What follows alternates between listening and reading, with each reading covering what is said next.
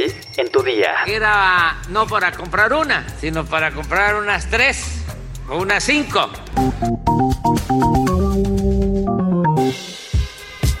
Tu día con el Universal. La información en tus oídos. Hola, hoy es lunes 22 de agosto de 2022. Al terminar este episodio, ve corriendo a escuchar nuestro nuevo podcast, ¿De dónde viene? Pero antes, entérate. Nación. El presidente Andrés Manuel López Obrador reconoció que el gobierno pudo haber comprado tres o cinco refinerías en Estados Unidos y no solo Deer Park. En su gira por Sonora, el mandatario refirió que junto con el gobernador Alfonso Durazo pondrán en marcha un plan de energías limpias, con parques solares y la producción de litio, para acercar más a Sonora con Estados Unidos a través del TEMEC.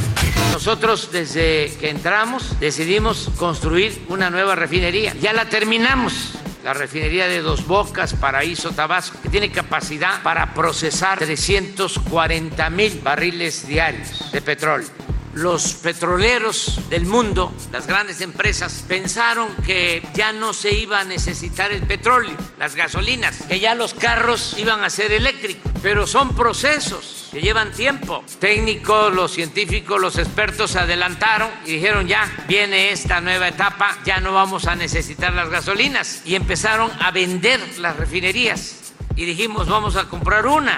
Tuvimos suerte, pero era no para comprar una, sino para comprar unas tres o unas cinco, porque compramos una en Texas en 600 millones de dólares. Y en seis meses, como aumentó el precio de la gasolina en el mundo, seis meses ya se pagó. Mundo. El Papa Francisco expresó este domingo su preocupación por las crecientes tensiones entre el gobierno de Nicaragua y la Iglesia Católica, dos días después de la detención del obispo de Matagalpa, Rolando Álvarez, crítico con el presidente Daniel Ortega. Sigo de cerca con preocupación y dolor la situación creada en Nicaragua, que implica a personas e instituciones, dijo el pontífice tras la oración del Ángelus. El Papa expresó su convicción y esperanza de que a través de un diálogo abierto y sincero se puedan encontrar encontrar aún las bases para una convivencia respetuosa y pacífica. Rolando Álvarez, crítico del presidente nicaragüense Daniel Ortega, fue detenido el viernes y trasladado a su residencia oficial en Managua, donde permanece privado de la libertad en el último episodio del enfrentamiento entre el gobierno y la Iglesia Católica. La policía precisó que tomó la decisión de trasladar a Álvarez debido a que persistía en sus actividades desestabilizadoras y provocadoras. Álvarez, de 55 años, estaba sitiado en la curia de Matagalpa por la policía desde el 4 de agosto en el marco de una pesquisa por organizar grupos violentos e incitar al odio para desestabilizar el Estado de Nicaragua. El obispo había denunciado el cierre por parte de las autoridades de cinco emisoras católicas y había exigido al gobierno de Daniel Ortega respeto a la libertad religiosa. Metrópoli. La jefa de gobierno de la Ciudad de México, Claudia Sheinbaum, informó que el próximo 11 de septiembre será inaugurado el trolebús elevado de Iztapalapa, el cual va de la Universidad Autónoma de la Ciudad de México al Metro Constitución de 1917. La jefa de gobierno aseguró que el segundo piso no es para automóviles, es solo para trolebuses, por lo que el trolebús elevado tendrá los trolebuses más modernos que tenga cualquier ciudad del mundo. Añadió que también se han comprometido a que todo lo que tiene que ver con el transporte no va a aumentar su tarifa. Estados. Las fuertes lluvias que se han registrado en todo el estado de Chihuahua han ocasionado una serie de afectaciones en diversos municipios y hasta deslaves en la Sierra Tarahumara. Ante esto, las operaciones del tren El Chepe fueron suspendidas para prevenir accidentes, ya que se reportó que un tren de carga se descarriló debido a la situación que se presenta. La Secretaría de Comunicaciones y Obras Públicas informó durante este sábado que se están realizando trabajos para retirar los deslaves provocados por las lluvias en tramos que conducen de Huachochi a Guadalupe y Calvo en la Sierra de Chihuahua. Hasta el momento se han retirado más de 1.200 toneladas de tierra y piedras en esas zonas.